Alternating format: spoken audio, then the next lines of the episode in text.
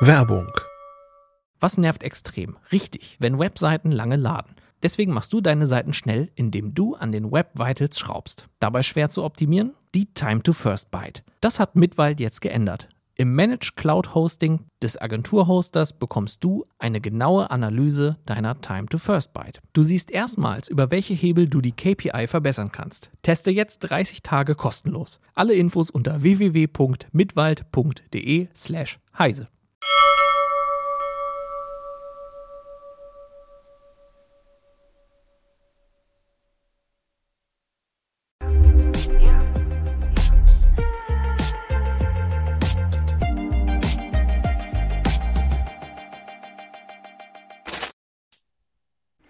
Hallo und herzlich willkommen zur Heise Show am 21. September 2023. Mein Name ist Anna Kalinowski. Schön, dass ihr auch heute wieder mit dabei seid. Ein herzliches Hallo auch an Malte und Volker natürlich. Hallo. Ja, herzliches Hallo auch an dich, Anna. Danke. äh, ich erzähle euch am besten direkt gleich mal, welche Themen wir heute mit dabei haben. Wir starten mit dem möglichen Verkauf des Fritzbox-Unternehmens AVM.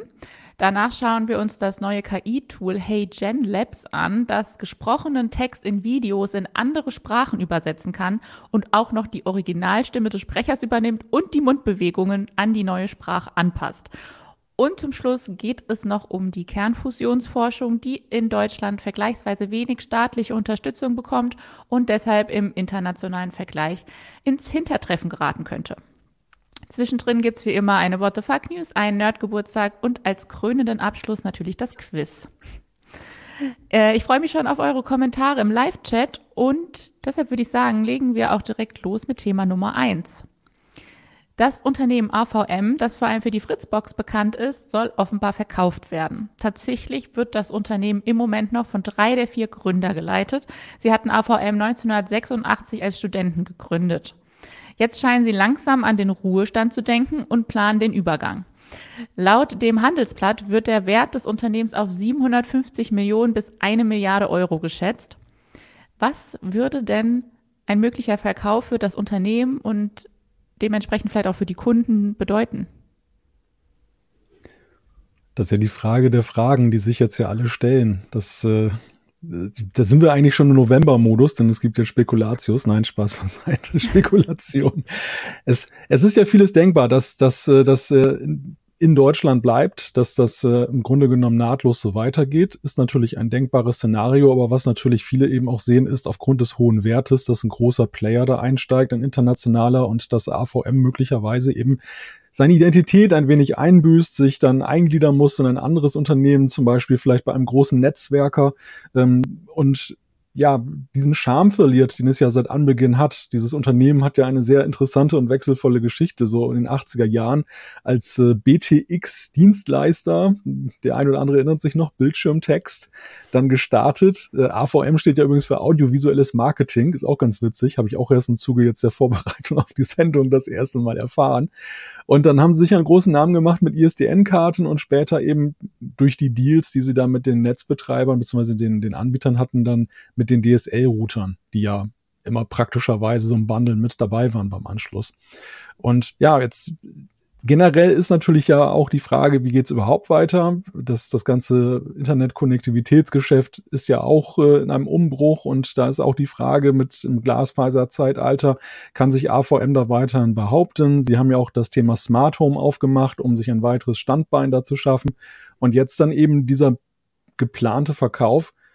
Also ich, ich glaube, man sollte jetzt auch nicht irgendwie Ängste schüren oder sowas, sondern man muss wirklich sehen, ich, ich habe nämlich den Eindruck, dass diese Gründer, weil das über ihr Kind ist, ja schon eben auch sehr genau hingucken, an wen das geht und dass da vielleicht auch irgendwelche ja, Garantien ausgesprochen werden, dass das in ihrem Sinne, im Sinne dieses Unternehmens auch fortgeführt wird ist natürlich immer die Hoffnung, ne, wenn man sowas macht und das ja auch in diesem Falle nicht zwangsweise äh, sozusagen äh, unter die Leute bringen muss, sondern das sehr gezielt tun kann. Ähm, noch haben die ja Zeit, es gibt ja gar keinen Grund für die zwingend von Bord zu gehen. Ähm, nichtsdestotrotz ist natürlich immer so eine, ich glaube schon, dass bei vielen Benutzern oder Besitzern vielmehr einer Fritzbox vielleicht schon so ein bisschen ein mulmiges Gefühl da ist, so, ah ja Gott, wie geht es jetzt weiter? Ähm, Aber ähm, dass man da halt jetzt gucken muss, klar, kann man sagen, ja, wir wollen das möglichst gut weitergeben, aber manchmal ist man ja dann doch vielleicht dem schnöden Mammon äh, ganz zugetan, wenn jetzt plötzlich tatsächlich so ein großer, weltweit agierender ähm, Netzwerkausrüster kommt und sagt so, ihr habt vielleicht ein Angebot, ihr seid vielleicht eine Milliarde wert, wir geben euch drei. So, und dann ist natürlich immer die Frage, macht man das, macht man das nicht? Ich glaube schon, dass sie gute Gebote kriegen werden dafür, weil, glaube ich, sich sehr viele noch dafür interessieren, weil das eben ja gerade in Deutschland so, so ungefähr der, der private Backbone des Internets ist, sage ich mal, ne, bei den Leuten zu Hause. Ähm, aber bin ich wirklich sehr, sehr gespannt und ähm, da darf man wirklich gucken, wer, wer, wer wird da einsteigen. Also, und da ist ja auch trotzdem auch die Frage, selbst wenn es ein deutscher großer Konzern ist, keine Ahnung, die Telekom oder was weiß ich wer, ähm, ist das das, was, was man sich dann da erhofft oder ist das das, was sozusagen die Nutzer bisher dazu gebracht hat, ausgerechnet zu diesen Boxen zu greifen. Die haben ja oft sich eine neue gekauft, auch wenn schon der, der Ausrüster sozusagen oder der Provider einmal eine hingestellt hat, haben die Leute trotzdem oft eine Fritzbox gekauft. Und das ja aus, aus durchaus gutem Grunde. Ne, das ist ja, halt Fritz sozusagen eine Art Markenprodukt. Das ist das Tempo der, der, der, der DSL-Router, sage ich mal, ne, was man da hat. Und mhm. das hat halt einen guten Ruf und das kann natürlich dabei kaputt gehen. Aber. Ja, und und, und ich, ich finde auch, dass das AVM und die Fritz-Produkte ja wie kaum was anderes ja auch für den Technologiestandort Deutschland stehen, also zumindest im Consumer-Bereich. Also das war ja auch, das war ja auch die Idee dahinter. Also AVM hat sich auch vor allem deshalb einen Namen gemacht im Zeitalter der ISDN-Karten, weil sie eben eine, eine gute Qualität abgeliefert haben, eine solide Qualität. Das ist übrigens auch der Name, warum, der, der Grund, warum sie den Namen Fritz benutzt haben. Ist auch ganz interessant. Der ist deshalb gewählt worden, ist keine Abkürzung für irgendetwas, sondern weil es so steht, so diese, dieses typisch Deutsche, ne? deutsche Qualität und äh, dass die dann eben da gegeben ist. Und ich glaube, von dieser Nachricht, und deshalb interessiert die auch so, geht eben auch so ein ja so eine gewisse Sorge um den Technologiestandort Deutschland aus, der, der ja nun sowieso immer im internationalen Vergleich so ein bisschen schauen muss, dass er sich behaupten kann und äh, immer so ein bisschen die Sorge mitschwingt, dass, dass der abgehängt wird.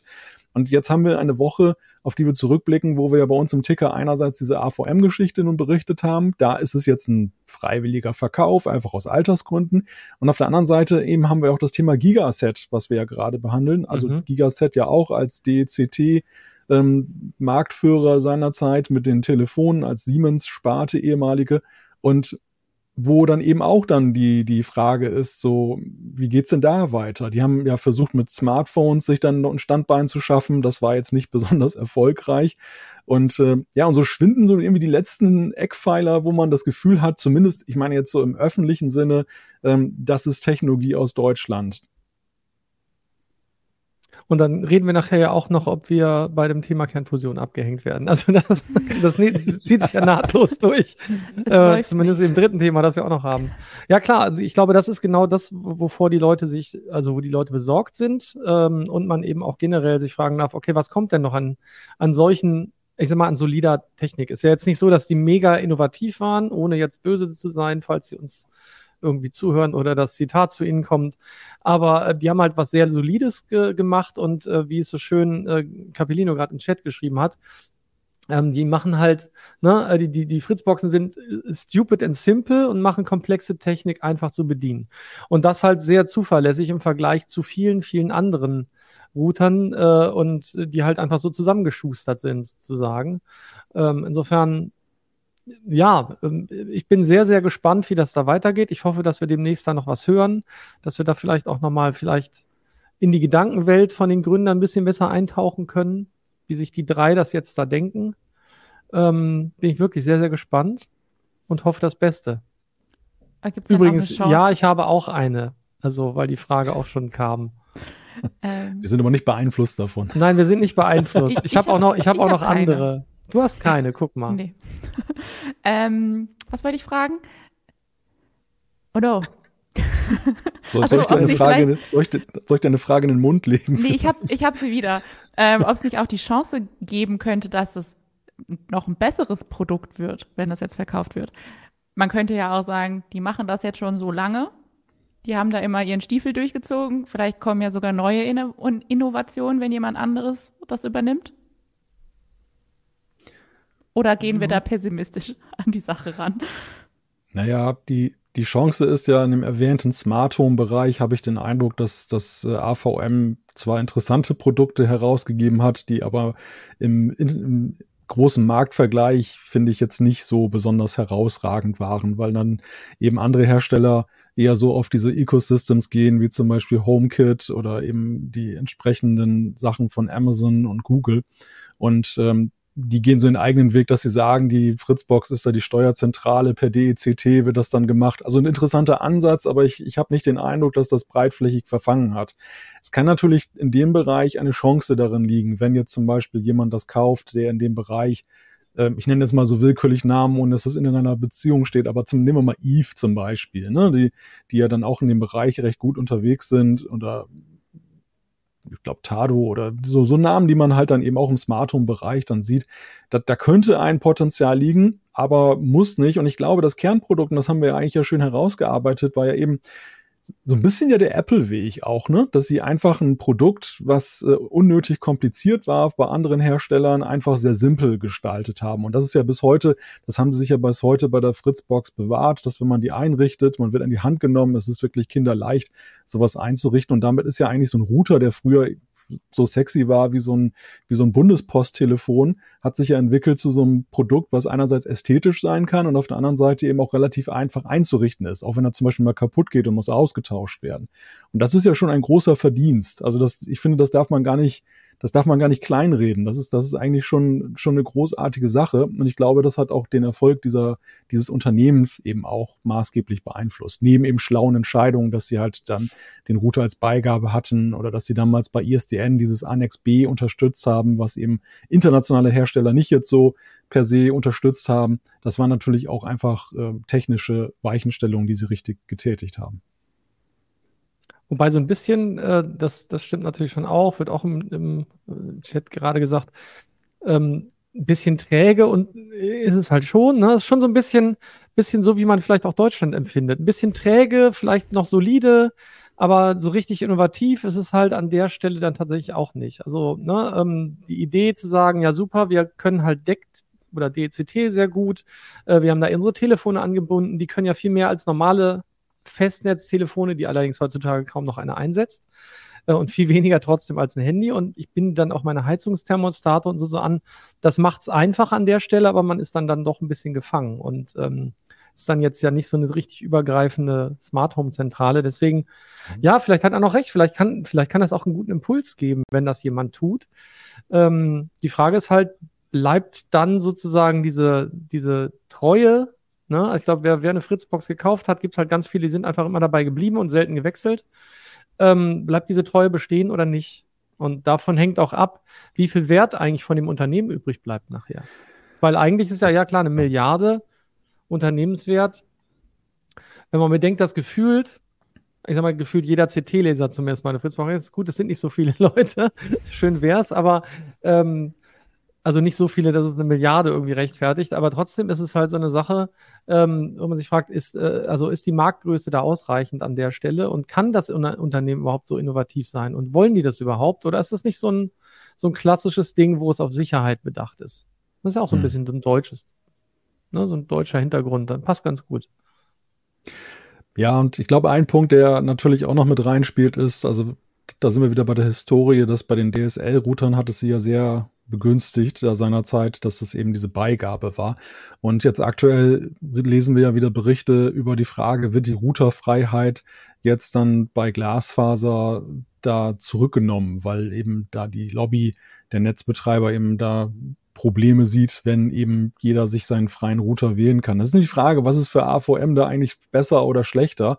Ich glaube, bei den Kabelmodems haben sie deutlich gewonnen, weil dadurch, dass das eben zurückgenommen wurde, dass jeder seinen eigenen Kabelrouter heute einsetzen kann, äh, werden sicherlich viele mehr Fritzboxen verkauft werden und äh, die schnöden, teilweise schnöden Geräte, die dann da mitgegeben werden, werden nicht verwendet. Bei Glasfaser ist natürlich dann auch die Frage. Also solche Sachen beeinflussen natürlich auch das Wohl einer Firma in die, in die Zukunft. Es ist eigentlich in ein, ein ziemlich, interessanterweise ein ziemlich regulierter Markt, in dem AVM sich da so oder von großen Playern beeinflusster Markt, in dem die sich da äh, bewegen. Wo im Gegensatz zu anderen technischen Produkten, die eigentlich völlig frei nur verkauft werden und äh, sind, haben sie da immer diesen, diesen Vorteil dann daraus gezogen. Es bleibt weiter spannend. Mal gucken, wer es übernimmt. Ob es jemand übernimmt. Vielleicht bleiben die ja auch einfach noch zehn Jahre und der, die ganze Aufregung ist jetzt umsonst, weil, weil sie vielleicht gar nicht jemanden finden, der ihnen passt. Ähm, ihr werdet es bei uns erfahren. Also vielleicht nicht in der Heise Show, aber bei Heise Online auf jeden Fall. okay, würde ich sagen, machen wir einmal mit der ersten Kategorie weiter. Die What the Fuck News der Woche. Vielleicht äh, hat es der ein oder andere mitbekommen. Äh, in Mexiko gab es eine Anhörung im Kongress und da wurde eine angebliche Alienleiche enthüllt. Ähm, der YouTuber und Ufologe Jaime Maussan hat vor Mexikos Kongress eine angebliche Alienleiche präsentiert. Der Ufologe versicherte unter Eid, dass die kleinen Figuren kein Teil unserer irdischen Evolution seien. Angeblich wurden die Überreste 2017 in Peru gefunden und von der Nationalen Autonomen Universität von Mexiko untersucht. Bei dieser Untersuchung sei herausgekommen, dass die Artefakte circa 1000 Jahre alt sind und nicht mit Lebewesen auf der Erde verwandt sind. Zusammen mit Jaime Maussan hat auch der ehemalige US-Kampfjet-Pilot Ryan Graves vor dem mexikanischen Kongress von seinen UFO-Sichtungen erzählt. Von denen hat er auch schon letztens vor dem US-Kongress berichtet. Graves distanzierte sich im Nachhinein aber von der ganzen Aktion und warf Maussan vor, der Aufklärung des UFO-Phänomens zu schaden. Auch beteiligte wissenschaftliche Einrichtungen haben sich inzwischen von den Behauptungen des YouTubers distanziert. Die vorhin schon genannte Universität hat bekannt gegeben, dass sie nur das Alter der Objekte bestimmt hat und nicht deren Herkunft. Äh, es war tatsächlich nicht das erste Mal, dass Jaime Maussan vor, vor einem Parlament seine Funde und Ideen präsentiert hat. Er hat schon mal ähnliche Objekte im Parlament von Peru gezeigt. Damals stellten sich die angeblichen Alienleichen allerdings als mumifizierte Kinder heraus. Äh, ich kann euch auch noch mal ein paar Bilder von, von den angeblichen Alienleichen zeigen. Also hier werden die im Kongress präsentiert. Und da ist, ist so eine kleine Figur. Ja,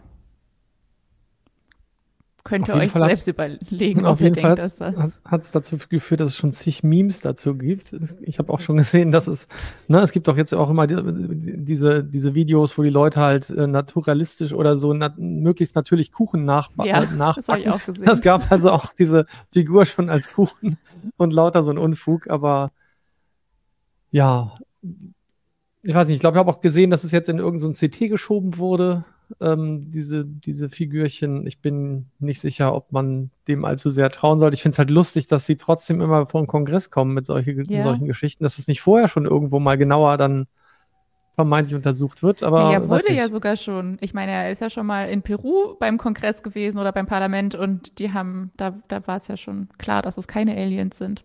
Und dann hat Mexiko ihn trotzdem eingeladen. Ja, verstehe. Also interessant fand ich es. War schön, war schön, äh, das, das so mitzubekommen, was da so war. Aber ich weiß nicht, warum sowas tatsächlich bis dahin vorgelassen wird, ohne dass ja. man es vorher eben wirklich mal genau untersucht. Man weiß natürlich jetzt immer noch nicht genau, was es ist. Ne? Also es ist noch nicht jetzt irgendwie rausgefunden worden, ob es wirklich äh, mumifizierte Kinder sind wieder. Nee, ich meine, DNA, man könnte ja gucken, ob noch DNA übrig ist, dann wird man das erkennen. Wenn das keine ist, dann muss man vielleicht andere Methoden zur, zur genaueren Analyse sozusagen heranziehen. Ja. Ja, spannend fand ich aber auch, dass da dieser amerikanische äh, Kampfpilot mit dabei war, weil sie das ja in den USA auch letztens da gemacht haben, diese Anhörung vor dem Kongress und das wirkte ja alles so seriös und jetzt saß er dann da halt mit so einem. Tja, vielleicht hat er Geld dafür gekriegt, ich weiß es nicht. Ja, und hat sich danach distanziert. Naja. Mal schauen. Wer weiß, vielleicht, vielleicht sind es ja kleine Aliens. Bestimmt. Alles ist möglich. Alles ist möglich. Oder auch Kuchen, man weiß es nicht. Wäre auch gut. Das wäre doch mal ein Plot-Twist gewesen, wenn er dann plötzlich aufgeschnitten hätte und einem Kongress den Kuchen verteilt hätte. Das, ja, das wäre was gewesen. Okay, aber kommen wir, kommen wir weg von den Aliens und gehen wir weiter zu KI-Tools. zu unserem zweiten Thema. Es gibt nämlich schon wieder ein neues KI-Tool, das für Aufsehen sorgt, und zwar Hey Gen Labs. Damit kann man gesprochenen Text in Videos übersetzen lassen mit Originalstimme des Sprechers. Und ich finde das ja schon ziemlich verrückt. Aber das Ding kann noch mehr. Ähm, das kann die Lippenbewegung auch an diese neue Sprache anpassen. Malte hat das Tool schon ausprobiert und ein Video davon gemacht. Wir zeigen euch am besten mal, wie das alles aussieht und funktioniert. Das Apple-Event 2023 im September liegt hinter uns. The Apple Event 2023 in September is now in the past. Ja, wir haben solide Updates gesehen. Insgesamt eine Präsentation, die, wie ich fand, bisschen in Länge gezogen wirkte, trotz anderthalb Stunden, aber eben gute Weiterentwicklung. We have witnessed substantial updates. Overall, the presentation, in my opinion, seemed a bit lengthy. Despite lasting one and a half hours, it made good progress. Ja. Ich Also finde, ich find- Malte klingt so nasal in der englischen Variante so ein bisschen, oder? Es klingt vor allem eher nach britisches Englisch, fand ich. Das war ja die amerikanische Englisch-Variante, die ich ausgewählt habe. Und äh, äh, ich dachte, das klingt eher so wie, wie so feines Oxford-Englisch oder so. Aber so, auch so ein ganz merkwürdiger Akzent dabei. Ja, ja, definitiv. Aber es ist tatsächlich ja, also vielleicht sah man das jetzt hier in der im Abgespielten nicht so gut, weil es ein geteilter Bildschirm ist, aber es ist schon sehr, sehr lippensynchron. Und das ist ja Mhm. eigentlich der Witz daran. Ne? Und da, da lassen sich ja unglaublich viele total hilfreiche, nützliche ähm, Anwendungsfälle für finden. Also, ne, sei es für Fortbildungsgeschichten, wo man jemand sagt, hey, ich mache das gerne, ich würde das gerne in allen Sprachen anbieten, ich kann es aber selbst nur in Deutsch machen ähm, oder mein Englisch ist nicht so gut. Und plötzlich hat man eine viel, viel besser klingende englische Stimme, die aber natürlich synthetisch ist. Und ähm, naja, das, das kann auf der einen Seite total hilfreich sein, auf der anderen Seite und, und demokratisiert sozusagen auch, ja, diverse Dinge, weil ich halt in verschiedenen Sprachen eben meine Sachen anbieten kann. Aber ich glaube, ein Risiko ist da definitiv auch drin.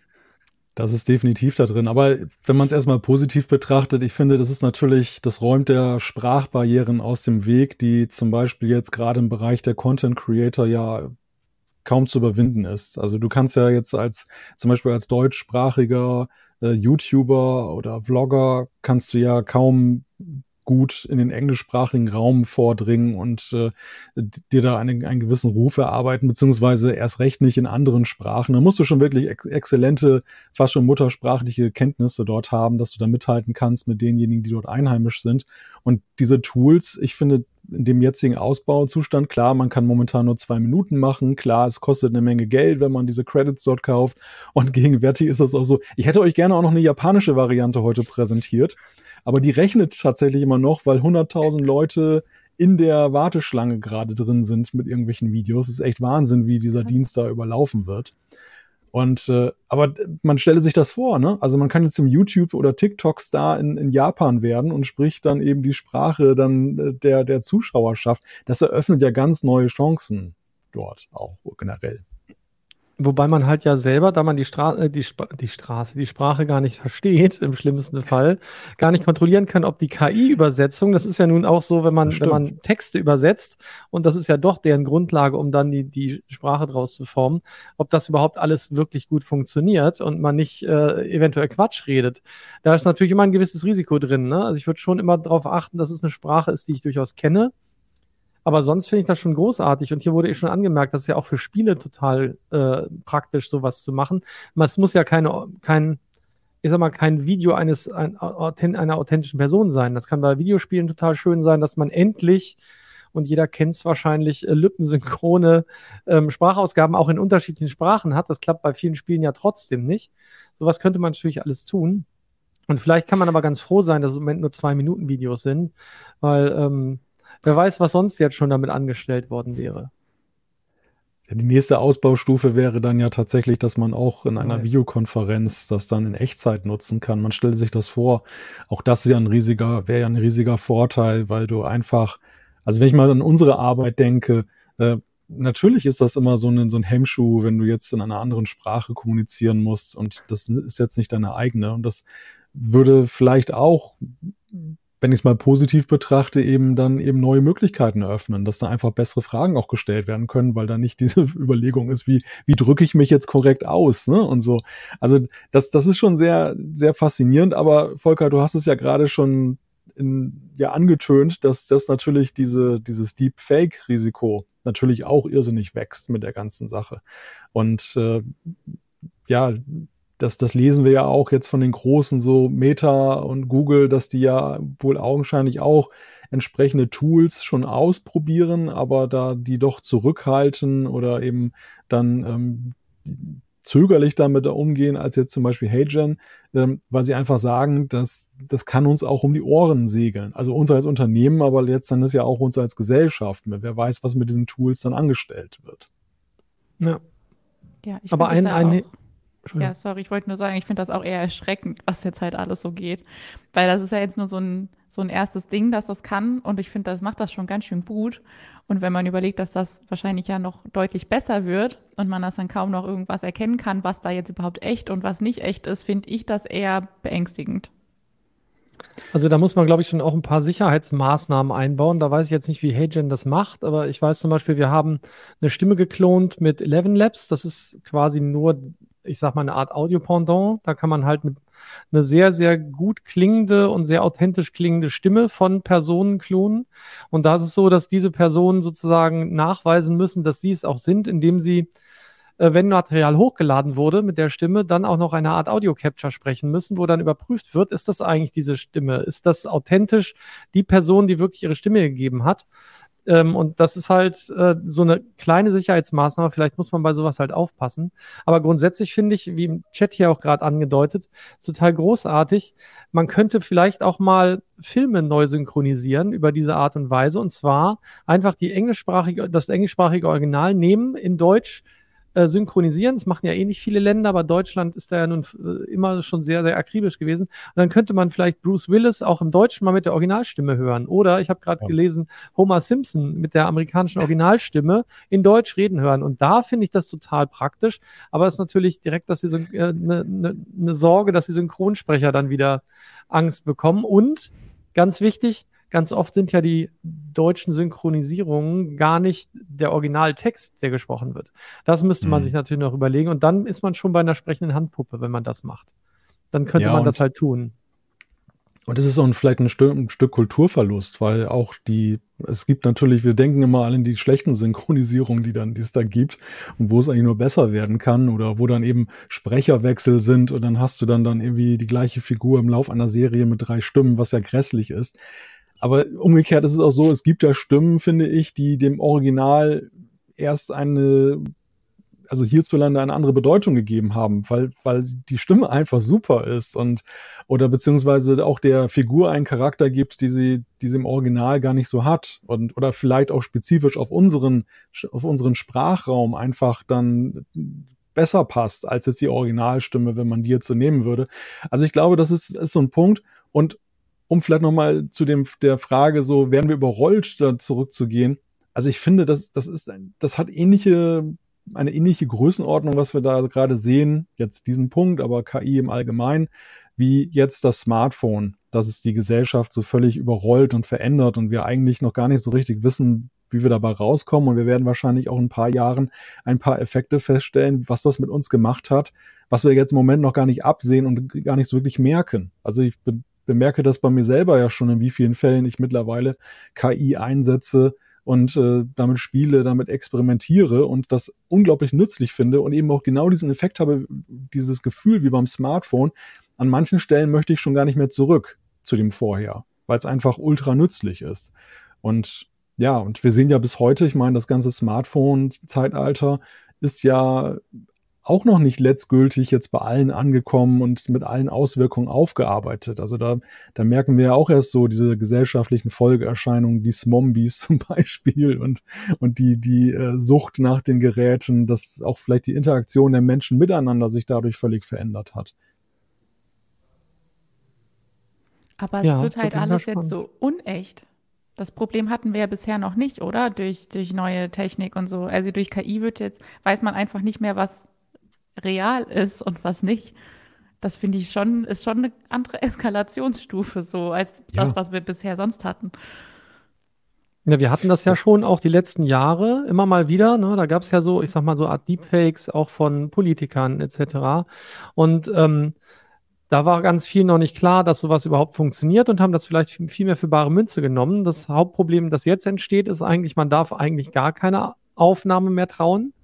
Das ist so ein bisschen das Problem. Ähm, und das wird sich ja noch verschärfen. Das ist ja jetzt qualitativ schon schön, aber ich glaube, das ist nur die erste Stufe und das wird sich in den nächsten Monaten bis spätestens in einem Jahr so verbessern, dass man es wirklich nicht mehr erkennen kann. Und wenn das dann auch live passiert, wie Malte vorhin angedeutet hat, dass man es in Videokonferenzen hat, dann ist es einerseits ganz großartig, auf der anderen Seite aber auch eben die große Frage, okay, ähm, hat die Person jetzt wirklich das gesagt? Ist das das, was sie mit der Original, also in der Originalsprache auch sagen wollte? Ist da jetzt ein Fehler bei der automatischen Übersetzung passiert? Ich meine, äh, das, da, da können ganz viele interessante Nebeneffekte bei auftreten und im Endeffekt muss man immer noch mal genau nachfragen, ist das wirklich das, was diese Person sagen wollte? Hat die das gesagt? Oder hat jetzt das KI-System an der Stelle sich irgendwas zusammengelogen? Ja, und ich sehe halt auch die Gefahr, dass wir als Menschen in der Realität irgendwann gar nicht mehr funktionieren. Also so wie wir heute ja zum Beispiel schon das Zusammentreffen in Präsenz eben mit anderen Augen sehen, weil wir einfach die technischen Möglichkeiten haben, relativ adäquat auch so miteinander in Kontakt zu treten.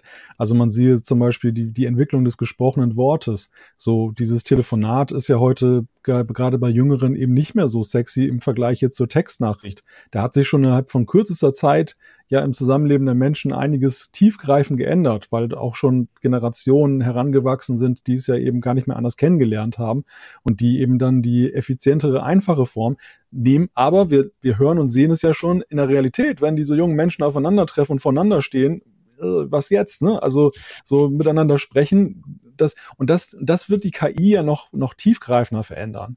Welche Motivation hat man noch, eine Fremdsprache perfekt zu lernen, wenn die Technik es ja einem abnimmt? Aber was ist, wenn die Technik plötzlich weg ist, wenn man voneinander steht? Also ich glaube, man kann sich noch gar keinen Begriff davon machen, wie das eigentlich unseren Real- Realitätsbegriff verändert. Also einerseits im Sinne, wie Volker sagt, was kann man noch trauen? aber eben auch, was ist, wenn die Technik mal ausfällt? Was ist, wenn die, wenn wir tatsächlich mal äh, wieder oder haben wir noch Bock überhaupt aufeinander auf reale Begegnung? oder, oder wollen wir nur noch durch den Filter der Technik miteinander kommunizieren? Und was bedeutet das eigentlich, wie wir beeinflusst werden durch die Technik, weil da Algorithmen drinstehen, weil da Player drinstehen, die letztendlich ja auch damit Geld verdienen wollen und so weiter und so fort. Also das, das, ich will das jetzt, ich will jetzt nicht schwarz malen, ich will das auch nicht überhöhen, aber ich finde schon, dass da ein, ein unglaublicher Komplex an Fragen dranhängt, wie das unser, unser Miteinander und unser Realitätsbegriff verändert, was wir hier gerade erleben. Werbung. Was nervt extrem? Richtig, wenn Webseiten lange laden. Deswegen machst du deine Seiten schnell, indem du an den Web Vitals schraubst. Dabei schwer zu optimieren? Die Time to First Byte. Das hat Mitwald jetzt geändert. Im Managed Cloud Hosting des Agenturhosters bekommst du eine genaue Analyse deiner Time to First Byte. Du siehst erstmals, über welche Hebel du die KPI verbessern kannst. Teste jetzt 30 Tage kostenlos. Alle Infos unter www.mitwald.de/heise.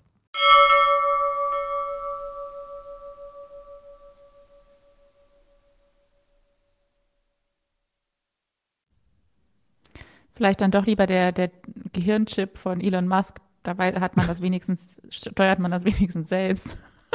Bist du sicher? Aber wohl weiß auch nicht, was der Chip dann draus Bist du sicher? Äh, ja. ob, was Neuralink, ob das nicht so ist, äh, dass da dann doch äh, so ein kleiner Bias in irgendeine Richtung eingebaut ist oder solche Dinge. Möglich. Das kann man ja genauso machen. Also das ist, da, da steckt auch ein ganz schön großes Risiko hinter in dem Ganzen. Äh, aber ich finde es trotzdem jetzt erstmal so, wir sind ja oft so die Technikfaszinierten. Und in dem Fall würde ich sagen, ja, Technikfaszination hier hm, schon ganz schön weit oben auf der Skala. Finde ich großartig. Wie gesagt, es gibt tolle Möglichkeiten, die dadurch entstehen, die man sonst nicht hat. Aber ja, da hängen auch andere Sachen dran. Wenn das sozusagen sich durchsetzt auf breiter Front und äh, keiner lernt mehr Fremdsprachen, äh, dann, dann ist das schon schwierig. Und ja, wie gesagt, manchmal ist es gar nicht die Fremdsprache. Ich sehe das doch auch äh, oft in der häuslichen Umgebung, dass es manchmal nicht so einfach ist mit dem Deutsch alleine. Da hilft vielleicht auch die KI und macht es besser. Ja, dass ich vielleicht Videokonferenzen demnächst mit dem Nachwuchs besser führen kann, weil die KI nachhilft bei der Deutschsprache, der deutschen Sprache selber, als äh, wenn ich der Person gegenüberstehe. Mal Der, gucken. der, Chat, der Chat fragt sich übrigens schon, ob wir wenigstens echt Mhm. sind. Also, ich meine, das frage ich mich manchmal auch, ob wir ganz echt sind, aber das. Das ist aber ein anderes Thema. Ja, konnte ich noch nicht zufriedenstellend beantworten, diese Frage. Wir, wir, wir prüfen noch. Ja, vielleicht sind wir hier beim Heise Verlag einfach schon deutlich weiter als der ganze Rest der Welt Genau. und wir sind KI generiert. Ihr werdet Also es wahrscheinlich Wir- nie erfahren. Lange sind dauert nur- das nicht ein- mehr. Wir sind nur ein großer Kasten im, im Rechenzentrum von Heise im Keller, aus dem das Genau. alles generiert wird. Es gibt auch jetzt gerade auch wieder, also ne, relativ viele ähm, neue, ähm, ich sag mal, KI-Influencer. Ne? Also es gibt ganze Instagram-Profile von irgendwelchen Models, die halt nicht existieren. Und man kommt nicht mal mehr drauf, dass das so sein könnte, weil eben die, diese Bilder, die da erzeugt werden, so, so real aussehen, die dann aus, keine Ahnung, was die rauskommen, Dali oder, äh, oder Midjourney und was auch immer. Das ist ja auch schon irre. Und wenn man das jetzt noch alles zusammenbringt, dann kann man irgendwann mit einem virtuellen Model, von dem man nicht weiß, dass es eins ist, äh, einen Live-Talk führen. Und in Wirklichkeit ist es eine Handpuppe, die von irgendjemandem gesteuert wird.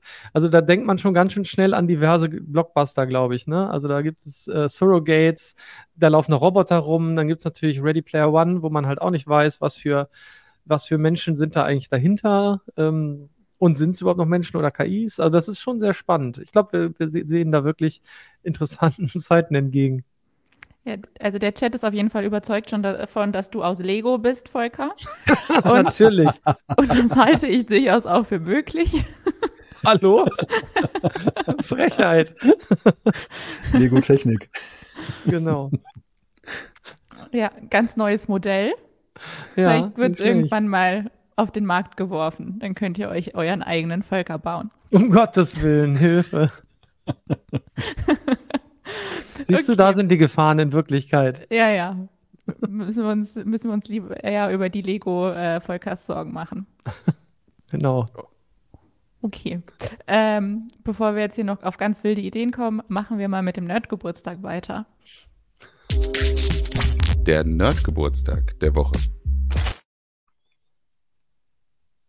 Diese Woche hat äh, Mark Shuttleworth, Gründer des Ubuntu-Projekts und Raumfahrer, Geburtstag. Der ist am Montag 50 geworden.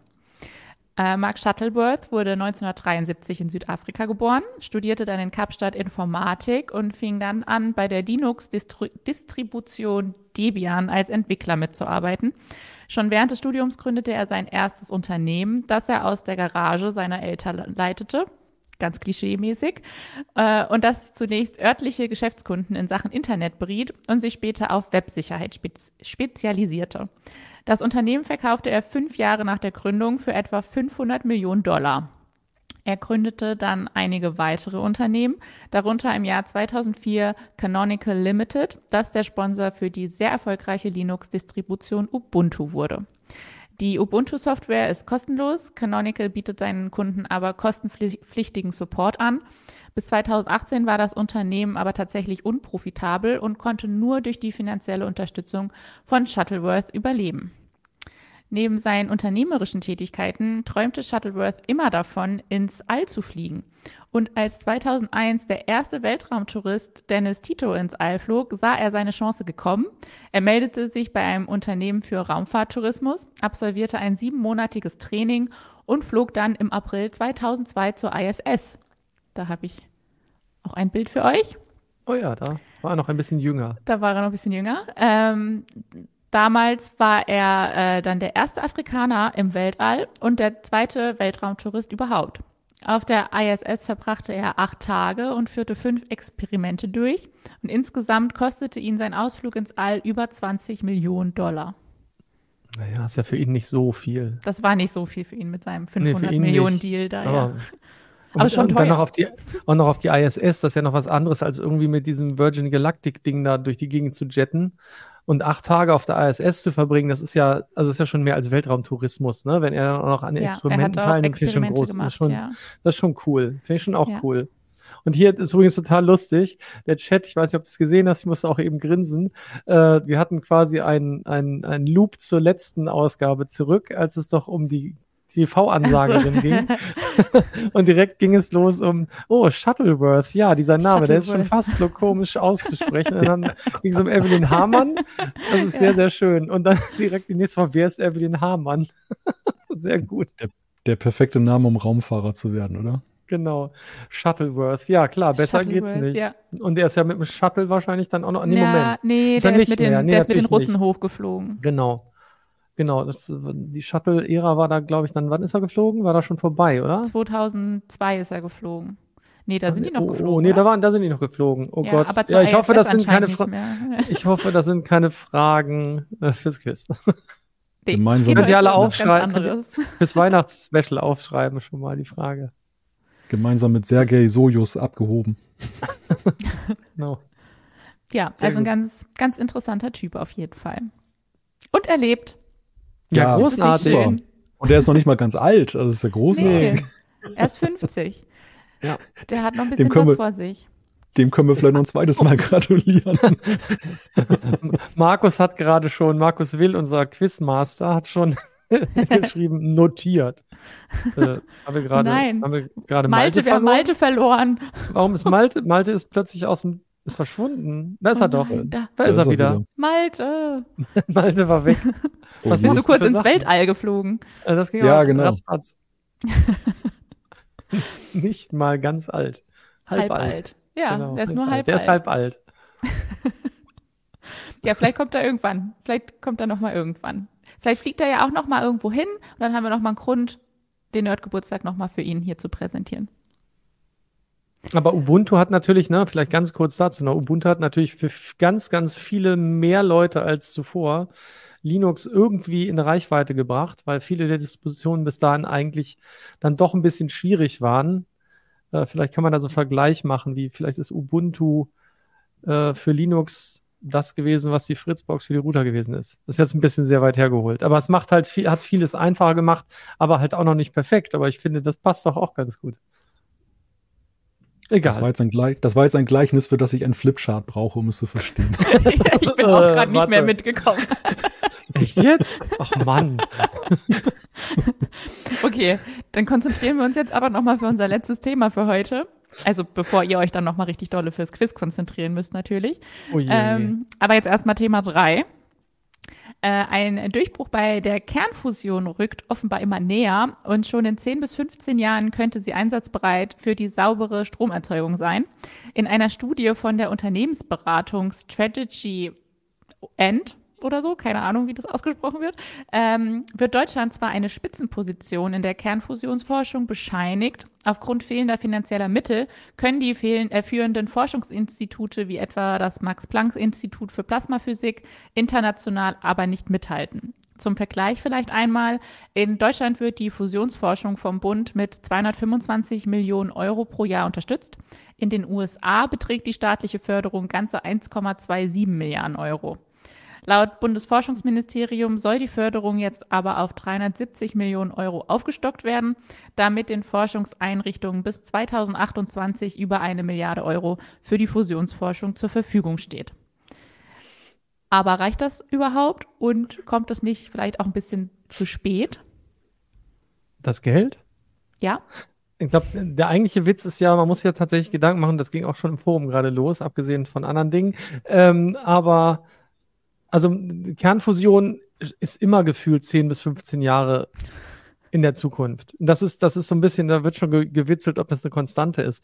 Und, und was man ja auch berücksichtigen muss, ist, jetzt kann man auf der einen Seite sagen, ja, Deutschland hat vielleicht, äh, investiert vielleicht gar nicht so viel Geld da rein, aber wenn man jetzt auf die USA schaut und die USA zwar viel mehr Geld da rein investieren, aber auch nicht schneller vorankommen, sondern da ist auch die Kernfusion noch 10 bis 15 Jahre weit weg, dann muss man sich auch fragen, hm, liegt es eigentlich am Geld? Liegt es vielleicht an was ganz anderem? Vielleicht ist einfach das Thema super kompliziert und ja, äh, wahrscheinlich hilft es, mehr Geld zu haben, aber du musst auch die richtigen Leute da drauf kriegen auf das ganze Thema. Und ähm, da scheint es mir eher zu hapern. Ich glaube, allein mit Geld wird man das nicht schaffen. Und wir sind immer 10 bis 15 Jahre davor, das einzuführen. Gefühlt jetzt ein bisschen näher im Moment, aber wahrscheinlich gibt es dann doch wieder irgendwelche technischen Herausforderungen, die dazu führen, dass es dann doch wieder 10 bis 15 Jahre weg ist. Es wäre ja super, wenn wir das alle noch erleben würden, dass die Kernfusion tatsächlich stattfindet und nutzbar geworden ist. Ähm, aber das ist halt irgendwie so ein Witz daran. Ne? Es dauert, also es gibt so Dinge, die sind immer gleich weit entfernt, egal wie viel Geld man drauf wirft. Oder andersrum gesagt, vielleicht hilft, also es reicht ja nicht nur Geld drauf zu werfen. Man muss halt auch andere Dinge tun und vielleicht schafft man es alleine auch gar nicht oder es passiert halt überall relativ zeitgleich. Das ist Vielleicht ist das faszinierend, Problem- ne? Also Ja. Sorry, ich wollte wollt nur sagen, vielleicht ist das Problem, dass äh, Volker bei Heise arbeitet und nicht als Physiker, Doktor er weiß- bei der, er bei der er Kernfusion mit. Das, also das ist kein Problem, glaube ich. Also zumindest hilft, würde das der Kernfusion wenig helfen. der, Leut, der Leuchtstaper Volker im Hintergrund, der wird mit Kernfusion schon angetrieben. Genau, verratet das doch nicht. Das habe ich im Kleines Keller Lego. gemacht. Kleines Lego-Experiment. ja, aber ich bin, bin dabei. Also zum einen ist es so, ich kann mich erinnern, irgendwie schon, was ist was, Bücher der 90er Jahre, da stand auch schon drin, dass in 15 Jahren die Kernfusion losgeht. Und äh, das ist ein, ein lustiges äh, Paradox, dass sich das über die Jahre gehalten hat. Zum anderen ist es ja tatsächlich die Frage, ob viel, viel hilft. Ne? Also so wie beim Lottoschein, das äh, die, die entscheidende Idee ist ja manchmal eben immateriell. Und äh, klar, es braucht natürlich Mittel, es braucht personelle Ausstattung, um Dinge anzuschieben, um sie umzusetzen. Aber ob es mit einer reinen Materialschlacht getan ist, ist eben eine sehr berechtigte Frage, die man sich stellen kann. Und ich finde auch, dass diese Untersuchung halt zu sehr das einfach an der messbaren, an der mess, an dem messbaren Wert Geld festmacht, ob man auf einem guten Weg ist oder nicht. Und äh, es ist ja auch die Frage der Rahmenbedingungen. Also wie ist die Ausbildung zum Beispiel von Forschern, die sich auf den Weg machen, ne? wie die zu Forschern werden. Und, und solche, solche Faktoren, diese, die sind ja auch sehr wichtig auf dem Weg. Und wie viele Forscher, die in den USA forschen, kommen vielleicht aus Deutschland? Und ist es überhaupt so ein nationales Ding? Ne? Also klar, ich meine, in der Wertschöpfung am Ende ja, aber ist denn nicht die Suche nach der, der Lösung für die Kernfusion eigentlich eine, eine Menschheitsaufgabe? Weil uns das ja von einem ganz großen Problem äh, los befreit, was wir gegenwärtig haben. Dass wir auf der einen Seite, wir wollen weg von der fossilen Verbrennung, wir müssen weg von der fossilen Verbrennung, aber auf der anderen Seite bei den erneuerbaren Energien gibt's halt auch immer noch Wenn und Aber an der einen oder anderen Stelle. Und ja, ist aber die Frage, ob das alles so zielführend ist. Ich habe mich überhaupt gefragt, ähm, bei dieser Studie, die ist von einer Unternehmensberatung durchgeführt werden, da frage ich mich, was die denn für eine Expertise haben, das einzuschätzen. Das muss man natürlich auch mal hinterfragen. Ne? Also ich kann mir schon vorstellen, dass die, dass die durch Befragungen etc. pp. mit hoffentlich den richtigen Leuten da auf den richtigen Trichter kommen. Ähm, andererseits kann es manchmal natürlich auch sein, ich weiß jetzt gar nicht, wer das beauftragt hatte, ähm, dass manchmal stehen natürlich auch einfach naja, Hoffnung dahinter, dass man mehr Geldmittel bekommt. Ne? Das, äh, das merkt man ja auch immer wieder.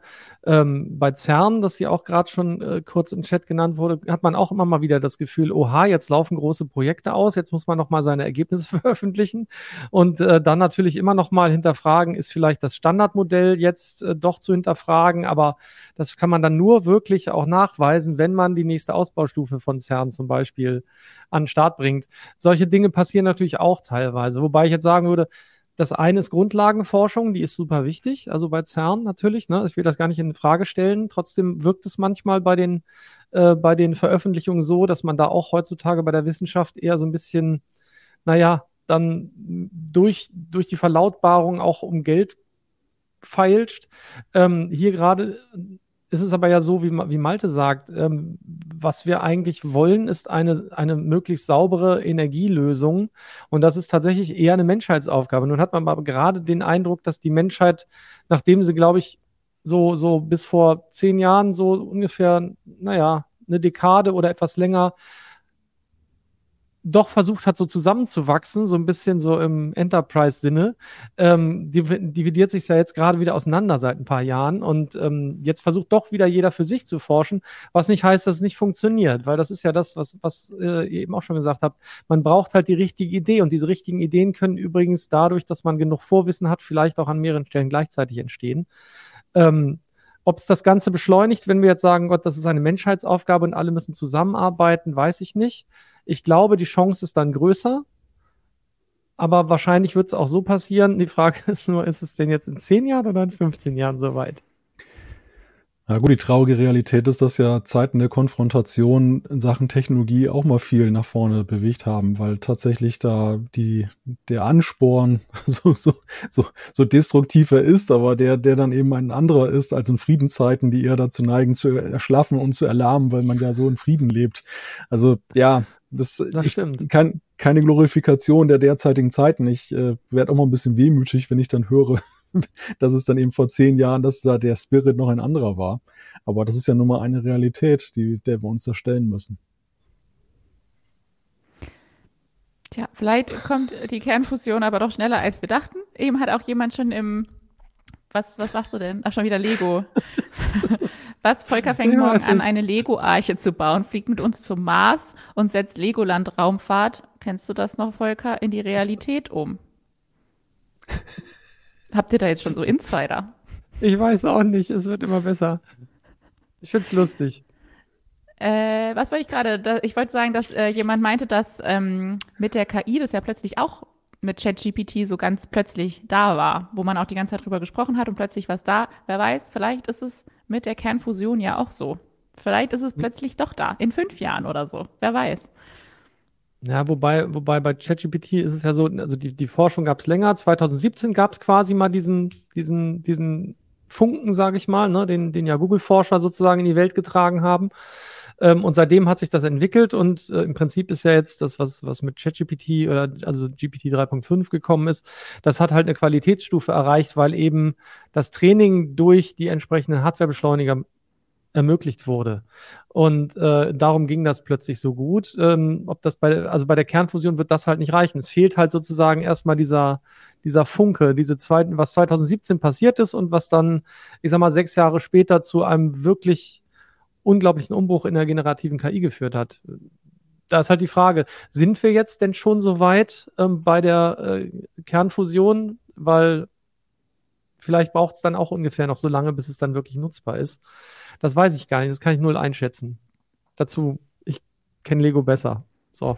Ja, Und wenn es nicht mal, es nicht mal der Physiker einschätzen kann, dann werden wir jetzt da auch nichts weiter zu sagen können, leider.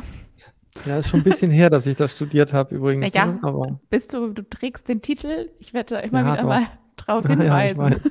Ja, ja, ich weiß. Du als Physiker, hm, da gibt's Du ganze. als Physiker. Mhm, genau. Ja. So, du als Physiker kannst dich jetzt gleich mal mit unserem äh, Quiz beschäftigen, wo dir das Oh überhaupt je. nichts bringt, dass du Physiker bist. Ja, das ist, das ist ganz oft in meinem Job so. Das Heute, heute geht es um nichts. textiles Gestalten oder wie? Da war, oh, da hatte ich, da hatte ich ähm, beim, nein, das erzähle ich jetzt nicht. Da hatte ich eine gute Note und dann habe ich ein Trauma erlitten. So. Okay, das heben wir Oh je. uns für wann anders auf. Ein Häkelunfall oder was ist da passiert? nee, gar nicht. Ähm, es gibt auch Zopfmuster, das man machen kann. Kennt ihr Zopfmuster? Musstet ihr das auch mal in der Schule machen? Nein. Beim Stricken? Nein, nie Zopfmuster. Ich habe war nicht ganz- gestrickt in der Schule. Ja, hattest du kein textiles Gestalten? Äh, Nein. Oh, was ist das denn? Wer Gibt's hat das Kunst? nicht mehr? Ja, aber da gab es bei uns auch mal Text. Da gab es Werken das- und es gab textiles Gestalten. Ja, Grundschule, ne? Da gibt es das. Ich glaube, wir haben gehäkelt. Es kann schon sein, dass wir ein bisschen gehäkelt haben. Siehst du? Und wir, ich musste stricken und ich habe Zopfmuster gestrickt. Gestrickt, oder? Das strickt man, das häkelt man. Ich, egal. Auf jeden Fall, mein Trauma, soll ich es kurz erzählen? Mein Trauma Ja, war, es sah ganz toll aus und dann dachte meine Mutter, ja Mensch, das müsste man doch mal drüber bügeln, aber es hat sich rausgestellt, es war keine Baumwolle, Oh sondern es war Uh. Kunstfaser. Danach war es nur noch ein Matsch. oh, Ich war sehr schade. traurig. Aber es ist nie zu spät, nochmal ein Zopfmuster zu stricken, Volker. So wurde die Karriere des jungen Lagerfeld schnell beendet. Ja, genau. Seitdem trage ich nur noch Jogginghosen und habe die Kontrolle über mein Leben verloren. Okay, ab ins Quiz. Die Quizfragen der Woche. So, heute geht es im Quiz äh, um Leaks und Hacks. Aufhänger ist da der Xbox-Leak von Microsoft. Ähm, es geht aber jetzt im Quiz nicht genau darum, sondern um andere Leaks. Fangen wir an mit Frage 1. Was war von dem Leak betroffen, den Tech-Spezialist James Levin als Biggest Leak in History bezeichnete? Äh, der Quellcode äh, von Windows 10, ein schwerer Fehler in Intel Pro Pro Pro Prozessoren, äh, der Quellcode von iBoot oder äh, es war ein GTA 6 Leak. Ach du meine Güte. Ach du meine Güte. James Levin, biggest leak in history, biggest leak in history. Wieso? Der, schwere, der, der schwere Fehler in Intel-Prozessoren ähm, sind, ist damit, sind damit hier die, oh Gott, wie hießen sie denn noch? Wie hießen denn die, wie hießen denn noch diese Fehler, die in Prozessoren waren vor ein paar Jahren? Waren die Hm. damit möglicherweise gemeint? Hier so, oh Gott. Melt, nicht Meltdown, so ähnlich. Wie hießen die denn? Ja. Ja, ja, das, das also, könnte wenn, sein. wenn, wenn das so war, dann, dann, also wenn es um die geht und nicht, also weil da steht Fehler, also wenn da, wenn dieser Fehler meint, dass dadurch die, die, sozusagen die Daten aus den Prozessoren leaken konnten, dann war das, glaube ich, schon ziemlich groß. Wann ist der Quellcode von Windows 10? Ist der irgendwann, ist der vorab rausgeleakt? Weiß ich nicht mehr. Aber ist das, ist das eine, eine große Katastrophe? Nee, weiß ich nicht. Äh, Quellcode von, I, von iBoot? Das ist kein Biggest Ah, League. Und G genau. GTA 6, das waren ja diese, diese Jugendlichen, die das da gemacht haben, aber das würde ich jetzt auch nicht als Biggest League der Geschichte bezeichnen. Ja, ich wäre auch für die Intel-Prozessoren. Ja, stimmt. Okay, wollt ihr euch darauf festlegen? Ja, Ja, oh, das ist gemein. Ich werde schon wieder Okay. da total gedisst, ey, Leute. Fies. Warum? Steht- Volker setzt so fünf Minuten Antwort an. Ich habe doch letztes Mal ganz lange anmoderiert, wie ich zu der Antwort gekommen bin. Ja, diesmal ging es aber schneller und du bist zur falschen Antwort gelangt. Ähm, Hervorragend. Es Was ist nämlich ist der, der Quellcode Der von Quellcode? iBoot. Weil es ging ja jetzt nicht darum, was wirklich der Biggest League in History war, sondern, Sondern was dieser Typ genannt- da bezeichnet Ah, hat. Stimmt. Und Okay. der ist iOS-Experte. Ähm, Wie, da, und der Malte, das halt- das hättest du wissen müssen. Ich bin enttäuscht. so gut. ja, und der meinte das. Aber ähm, anscheinend sind andere Experten da auch nicht so von überzeugt gewesen, dass es der Biggest League in History war. Das Ja, betrifft wohl auch auch, nur iOS 9 irgendwie, hat mir hier äh, Markus mitgegeben. Ja, das Ja, war damals in der, das war damals in der Darstellung, glaube ich, ein ziemliches Drama, weil es halt im ROM war und Apple konnte das ja nicht per, per Update dann beheben. Ähm, aber ja, dann war es halt schnell aus der Welt wieder. Aber naja. Der war ein bisschen überdramatisch, der gute James. So, Frage Nummer zwei. Was löste der Conti Leak aus? Äh, die Auflösung einer Hackergruppe. Es gab verkaufte Informationen über Prototypen eines Reifenherstellers. Äh, die Zunahme an Angriffen auf Krankenhäuser oder Informationen über den Android Store. Oh Gott. Die Conti. Das, also da geht's ja, da geht's ja nicht um, nicht um den Reifenhersteller, sondern Conti ist diese, diese Gruppe, ne, gewesen. Ja, das musst du ja jetzt rausfinden. Ja, ich überlege ja gerade. Ey, Ich, ich, gucke fragend Richtung Malte. Informationen über den Android Store, Conti Leak. Oh Gott. Oh, wenn man jetzt noch die ganzen Leaks alle zuordnen könnte, ne? Warum hatten, warum hätte das zu einer Zunahme von Angriffen auf Krankenhäuser geführt? Der Conti Leak. Oder Auflösung der oder sind über oder oh oder war das so oder war das so, dass über den äh, über die dass aus dieser aus dieser cyberkriminellen Gruppe, dass aus denen von denen tatsächlich selber Daten raus diffundiert sind, weswegen tatsächlich die aufgelöst werden konnten, war das so? Ich tappe völlig im Dunkeln. Ich äh, äh, irgendwie, irgendwie habe ich so ein Gefühl, dass das irgendwas damit zu tun hatte, dass die dann, und die sind, ich meine, die sind aufgelöst worden. Oder haben sich aufgelöst. Ist das dein finaler Tipp? Ich habe null Ahnung. Ich, ich sag jetzt, ah, keine Ahnung, weiß nicht. Ich tippe ich tipp auf die Krankenhäuser. Ja, Okay. na gut, dann hat er recht, wahrscheinlich. Nee, Volker hat recht. Ich habe recht. Ja. Der, Und was war's? Der Conti Leak betraf mehrere Gigabyte an Daten und interne Kommunikation der Betreiber der Conti Ransomware. Ah, Und anscheinend hat kurz nach Beginn des Ukraine-Kriegs ein ukrainischer Hacker die Daten veröffentlicht und kurz danach ähm, hat die Gruppe sich dann aufgelöst. Ah, mein Hirn hat doch noch Restfunktion. Speicher. Rest, Restspeicher. So, Ja, noch, cool. noch eine Glück gehabt. Chance auf eine richtige Antwort habt ihr. Was löste aus, dass ein niederländischer Geschäftsmann über 117.000 Mitteilungen erhielt? Ein DDoS-Hackerangriff äh, via Messenger, ein Tippfehler beim US-Militär, eine bösartig falsch veröffentlichte Kontaktadresse oder ein von Hackern falsch weitergeleiteter toter Briefkasten. Ich meine, das war die Geschichte ah. dieses Herrn, der aufgrund einer Ähnlichkeit der Domain äh, mit der mit dem mit irgendeiner Militärdomain von der von der US-Armee dann lauter Sachen gekriegt hat und der wurde dann mal interviewt und der hat die dann mal darauf hingewiesen und das hat ewig gedauert, bis es da mal eine Dienstanweisung gab, dass die dann das richtig adressiert ja. haben. Also also ich würde auf die Geschichte tippen, weil die kommt mir irgendwie sehr bekannt, also so ja vertraut vor, der Rest jetzt nicht. Legt ihr euch beide darauf ich würd, Ich würde das, also mir, bei mir dämmert da auch einiges. Ich meine auch, es ging, das ist auch noch gar nicht so oder? Dem, Noch gar nicht dem, so gehört her, eine, oder? dem gehört irgendwie eine Top-Level-Domain. Ich glaube irgendwie für Mali oder irgendwie sowas. Und äh, deshalb kriegt er diese ganze Post, weil die so ähnlich genau, ist. Genau, statt Mill, Mill, ne? Genau, ja, statt genau. Mill stand dann da irgendwas anderes. Ja, ja, ja, ja. ich meine auch so, irgendwas, so, so, irgendwas so war das da. irgendwie. Ja. Und? Ja, das ist ziemlich perfekt erklärt.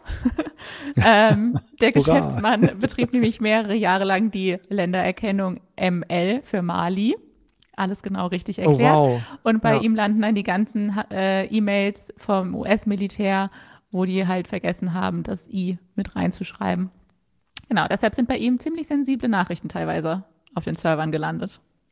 Sehr gut. Und mit einer richtig perfekten Erklärung. Du wusstest sogar noch, dass es Mali ist. Ja, das nicht ist schlecht. So, ja, ja. Ich hatte das mit Mill gar nicht mehr. Ich hatte jetzt irgendwie Goff, Goff, Goff. Nee, aber es stimmt. Die haben ja eigene, die haben eine eigene Top-Level-Domain mit Mill. Das ist, äh, ja, ja, ist witzig. Und, und ist doch total toll. Und wir wissen ganz viele dieser Dinge tatsächlich, weil wir so Sachen wie Heise Online lesen. Krass. Genau. Ja. Also sonst wüsste ich das nicht. So ein Quatsch. Sollte man genau. lesen. Ja, lohnt sich. Wie praktisch. Ich finde das gut. Ja, unnützes ja. Wissen. Äh, nein, nein, nein. Hallo? Das, das war jetzt der Killer. Das war jetzt der Killer. Wichtigstes Wissen. Es, es gibt ja durchaus wichtiges Wissen, was es bei Heise Online gibt, aber also wenn es Heise Online noch nicht gäbe, es müsste erfunden werden. Ja, das Echt ist so. Das, das, ist quasi, das ist quasi die Webseite zur Heise Show. Ach nee, Moment, was? Egal. Ja, irgendwie so.